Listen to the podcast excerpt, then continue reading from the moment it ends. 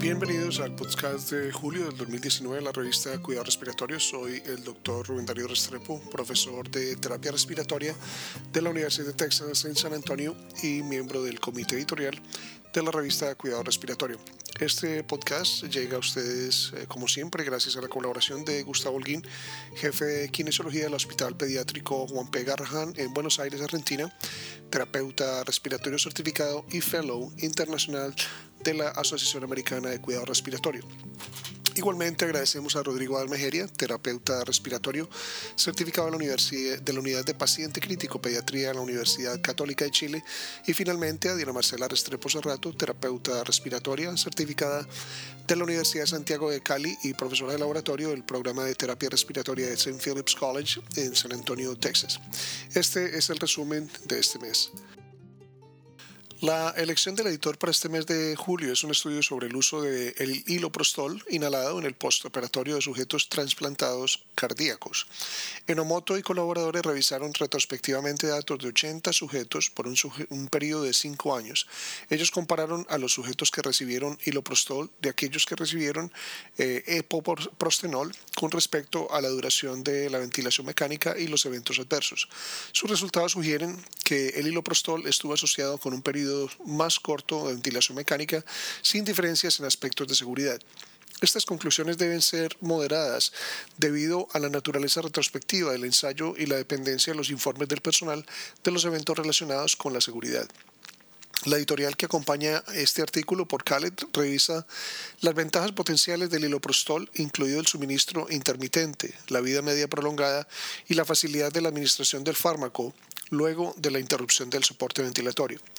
Los vasodilatadores inhalados pueden dar como resultado cambios fisiológicos importantes que corrigen los desajustes medibles, pero aún estamos a la espera de evidencia de un impacto en los resultados. La insuflación-exuflación mecánica se ha convertido en un tratamiento estándar en el tratamiento de enfermedad neuromuscular y su uso en pacientes con ventilación mecánica está aumentando.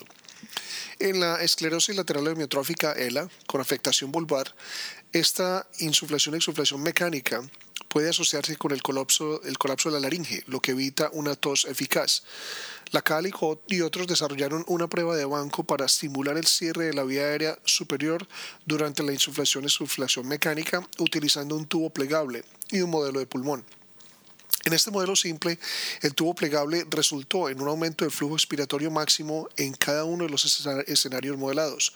Anderson y colaboradores contribuyen con un editorial que revisa la, la, complejidad de la laringe en su estructura y función.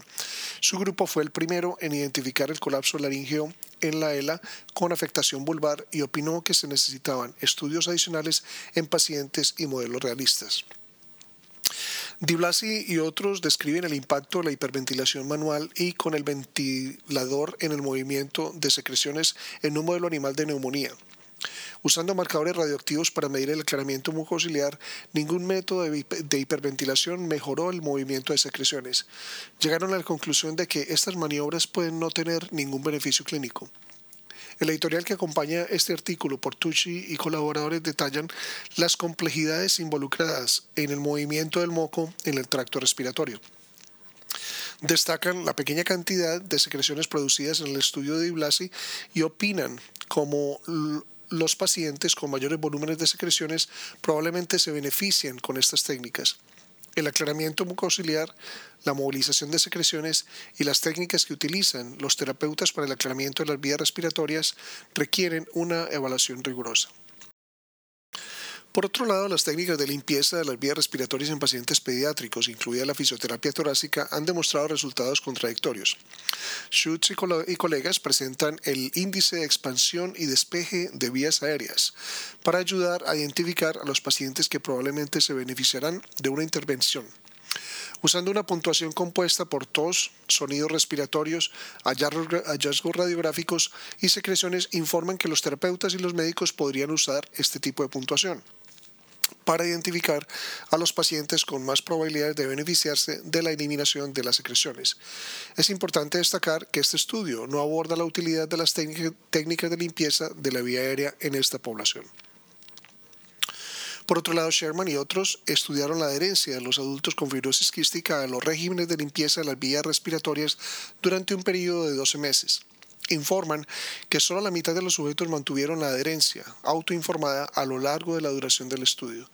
Las variables cognitivas sociales, incluida la autoconfianza y las preocupaciones percibidas, fueron predictores de adherencia.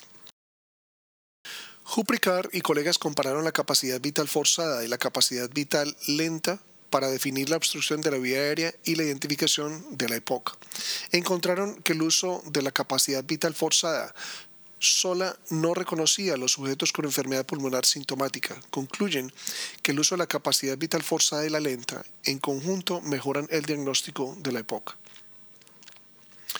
La reinhalación de CO2 durante la ventilación no invasiva es una preocupación con presión expiratoria baja y máscaras más grandes.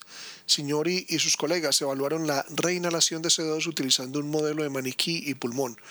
Informan que el uso de un circuito de dos ramas reduce la reinhalación de CO2 y la presencia de un flujo de polarización mejora este impacto. Perreta y colegas evaluaron la respuesta de los terapeutas respiratorios pediátricos durante una simulación de un paciente no intubado con dificultad respiratoria. Evaluaron la capacidad de los terapeutas para iniciar la ventilación con mascarilla con válvula de bolsa y usar las maniobras de las vías respiratorias en un plazo de un minuto. Encontraron que los terapeutas respiratorios no compartían un modelo mental estándar para iniciar la ventilación con mascarilla con válvula de bolsa durante una insuficiencia respiratoria inminente o la implementación de instrumentos en las vías respiratorias. El uso de algoritmos y la capacitación en estos principios fueron planteados como soluciones potenciales. El éxito de la terapia de cánula nasal de alto flujo se debe en parte al suministro de gases calentados y humidificados a temperatura corporal. Chicata y otros evaluaron el desempeño de temperatura y humedad de tres dispositivos a flujos de 60 a 100 litros por minuto. En este estudio de banco encontraron que los humidificadores convencionales no podían mantener la temperatura y la humedad deseadas en flujos altos. La combinación de dos humidificadores en paralelo proporcionó el acondicionamiento requerido. Simón y colegas evaluaron el uso de la presión positiva expiratoria, el PEP oscilatorio, la compresión torácica en la eliminación de secreciones y la impedancia en sujetos con bronquiectasias. Este estudio aleatorizado simple, simple ciego incluyó sujetos normales y sujetos con bronquiectasias. Llegaron a la conclusión de que la PEP oscilatoria era eficaz para eliminar las secreciones y reducir la resistencia del sistema respiratorio, mientras que la compresión torácica solo mejoraba la resistencia. Ambas técnicas fueron bien toleradas. Caneco y colegas evaluaron la fuerza de la tos y la actividad física en sujetos de edad avanzada que viven en centros para personas mayores. Al medir variables de la función pulmonar encontraron que la capacidad vital forzada y la presión inspiratoria máxima estaban relacionadas con el pico flujo de tos. Estos datos podrían identificar a los sujetos susceptibles de entrenamiento muscular y aquellos con riesgo potencial de infección aspiración pulmonar. La rehabilitación pulmonar y el entrenamiento de fuerza han demostrado mejorar los resultados a corto plazo en la época. Silva y colegas describen el entrenamiento de fuerza utilizando el entrenamiento de resistencia con el entrenamiento con pesas tradicional. Encontraron que el entrenamiento con resistencia elástica proporcionó cambios similares en la fuerza muscular y la capacidad de ejercicio. Sugieren que la facilidad de uso del entrenamiento de resistencia elástica puede permitir una adopción más simple en una rutina diaria. Por otro lado, Miller y colegas nos entregan una revisión narrativa sobre las competencias clínicas de succión de la vía aérea en adultos. Esta revisión exploratoria evaluó 36 artículos de la literatura y encontraron que la mayoría de los trabajos incluyeron personal de enfermería realizando succión endotraqueal en la UCI. Smallwood contribuyó con una revisión del 2018 de ventilación mecánica pediátrica, discutiendo los artículos más importantes en este tópico. Los esperamos el próximo mes. Para recibir el contenido tanto de esta edición de la revista como de las pasadas, visite nuestra página web www.rsjournal.com y allí podrá suscribirse para recibir los podcasts de las próximas ediciones.